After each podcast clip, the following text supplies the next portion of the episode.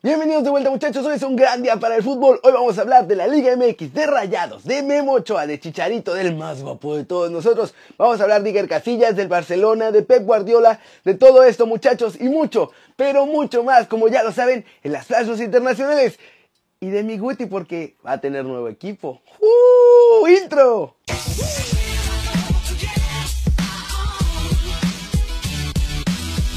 Arranquemos con la nota One Fútbol del día y es sobre los partidos del domingo en la Liga MX porque hubo resultados importantes y otro tropezón de los Tigres. Muchachos, y es que los de la Autónoma de Nuevo León visitaron la comarca lagunera tratando de aumentar su buena racha, pero se toparon con un Santos que también parece estar despertando. Los guerreros vencieron 2-1 a los del Tuca Ferretti con un doblete de Eduardo Aguirre y el encuentro creó mucha polémica cuando el jugador local fue agredido por Nahuel Guzmán. Esta fue otra de las tantas que ya ha hecho el portero argentino y de nuevo se fue sin ser penalizado en absoluto. Al final del encuentro ya le pidió disculpas a Aguirre, pero igual alguien ya tiene que ponerle un alto a Nahuel. En el otro partido, muchachos, del domingo, los Gallos Blancos se mostraron implacables ante el Necaxa, al que vencieron 3 a 2, gracias a un doblete de Ariel Nahuelpan y un golecito más de Jaime Gómez. Por los hidrorrayos descontaron Daniel Álvarez y Maximiliano Salas. El partido entró en tensión hacia el final, pues el segundo del Necaxa cayó a 8 minutos del final.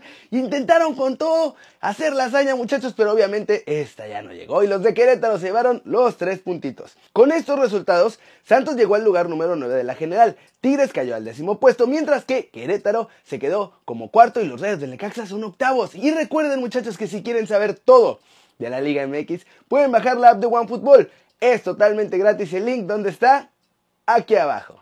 Pasemos con noticias de Rayados de Monterrey, porque la cosa se ve complicada para la pandilla y ya hay varios rumores que hablan de un vestuario roto allá en el barrial, ¿eh? Para empezar, y esto no era ningún secreto, toda la situación del fichaje de Rodolfo Pizarro tenía todos distraídos. Nadie se sentía cómodo con todo esto, pues los jugadores seguro ya sabían que se iba. Mohamed por ahí también, pero la directiva estaba presionando con que no se iba a ir y que jugara normal, y entonces esto era un poco un desastre para todas las partes. Ahora, esto solo se sumaba al mal inicio, que es lo que realmente tiene a todos como mal y de malas. Pues Rayados, aunque es el vigente campeón, está en el último lugar de la tabla general.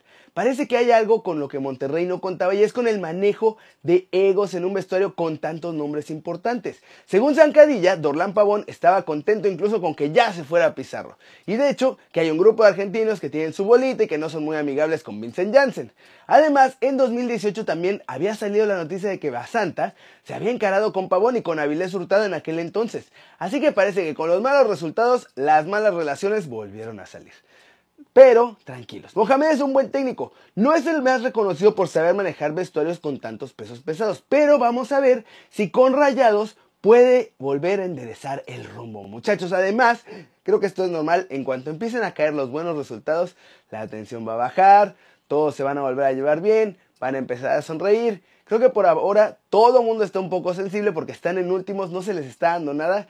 Y pues uno siempre se pone así. Pero como siempre, ganando se va a empezar a olvidar todo lo malo. Vamos con Memo Ochoa, muchachos, porque la semana pasada me lo andaban poniendo ahí en rumores de que ay, se va a la Vancomer y que es que Miguel Herrera no lo quiere y prefiere a Jiménez y bla, bla, bla, bla, bla. ¿Y qué creen? Que al día de hoy Ochoa es el mejor portero de toda la Liga MX. Así como lo oyen, François Memé lidera todas las estadísticas individuales para guardametas en el clausura 2020.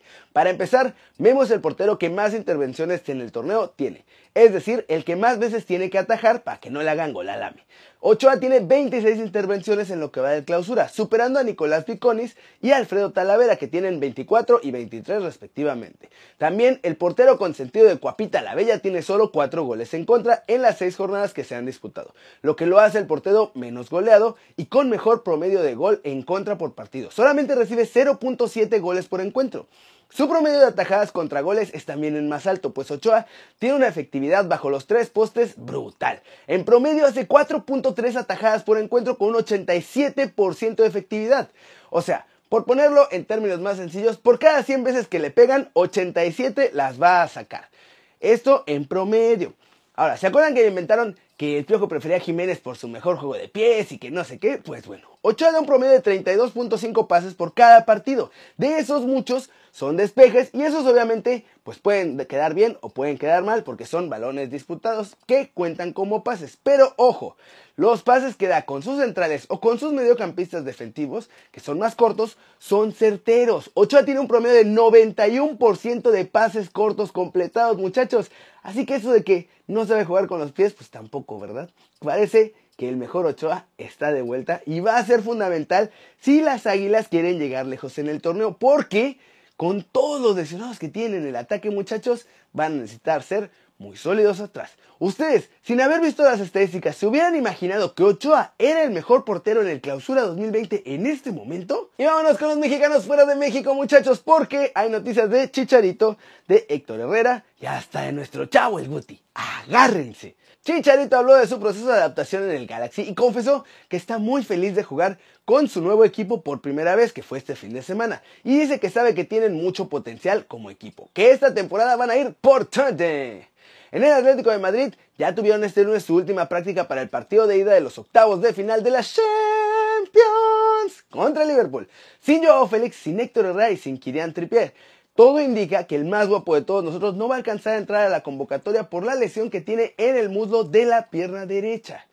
Y muchachos, Eric Gutiérrez está viviendo una situación complicada en Holanda. Nuestro chavo ya está pensando qué va a hacer con su futuro, pues yo creo que va a ser lejos del PSV. Y es que tras dos años no ha recibido la confianza de ninguno de los cuerpos técnicos granjeros, razón que ya lo tiene cansado. Él mismo ha confesado en entrevistas anteriores que ya no ha sido como esperaba esta etapa europea.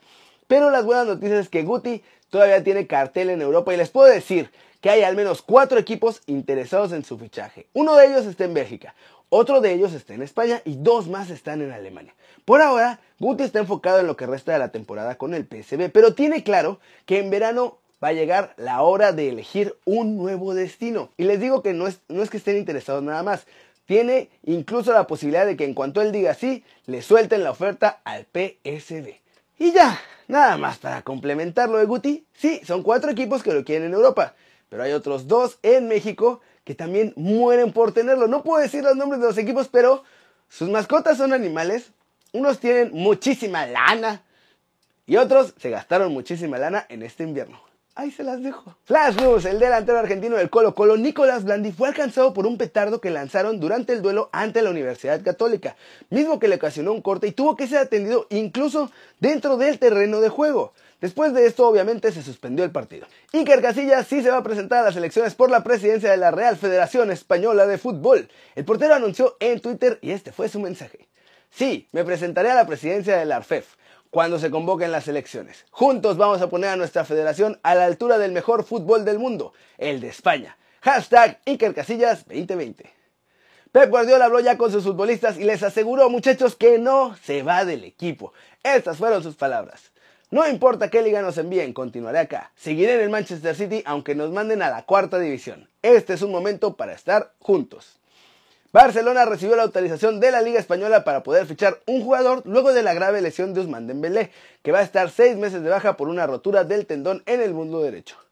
Lewis Hamilton y Leo Messi, muchachos, fueron los grandes ganadores de la gala del 20 aniversario de los premios Laureus, que son como los Oscars del deporte. Esto se celebró el lunes y ambos ganaron el premio al mejor deportista del año. Y muchachos, hablemos del Barcelona otra vez. Porque los han acusado de contratar una empresa de bots para atacar a sus propios jugadores y defender a la directiva encabezada por el Presi Bartomeu. De acuerdo con la prensa catalana, la directiva Blaugrana habría contratado los servicios de i3 Ventures, una empresa especializada en redes sociales que se ha encargado de hacer infinidad de posts desde diferentes cuentas de bots en redes sociales para tratar de limpiar la imagen del presidente Josep María Bartomeu.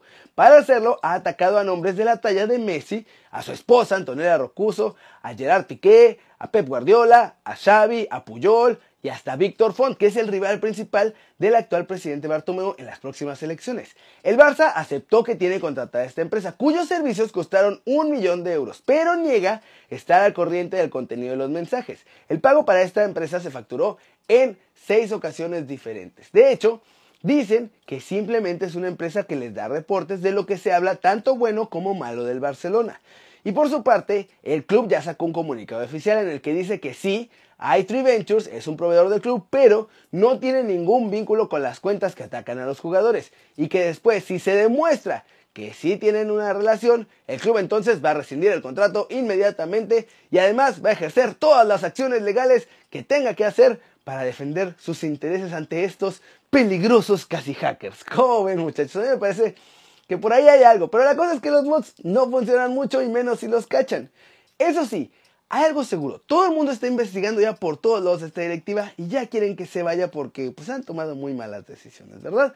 Así que vamos a ver qué pasa en las próximas elecciones. Y muchachos, eso es todo por hoy. Muchas gracias por ver este video. Ya saben, denle like si les gustó. Métanle un zambombazo durísimo esa manita para arriba, sea si lo desean solamente. Al estilo del 2020. Denle click a la campanita para que hagan marca personal a los videos que salen aquí cada día.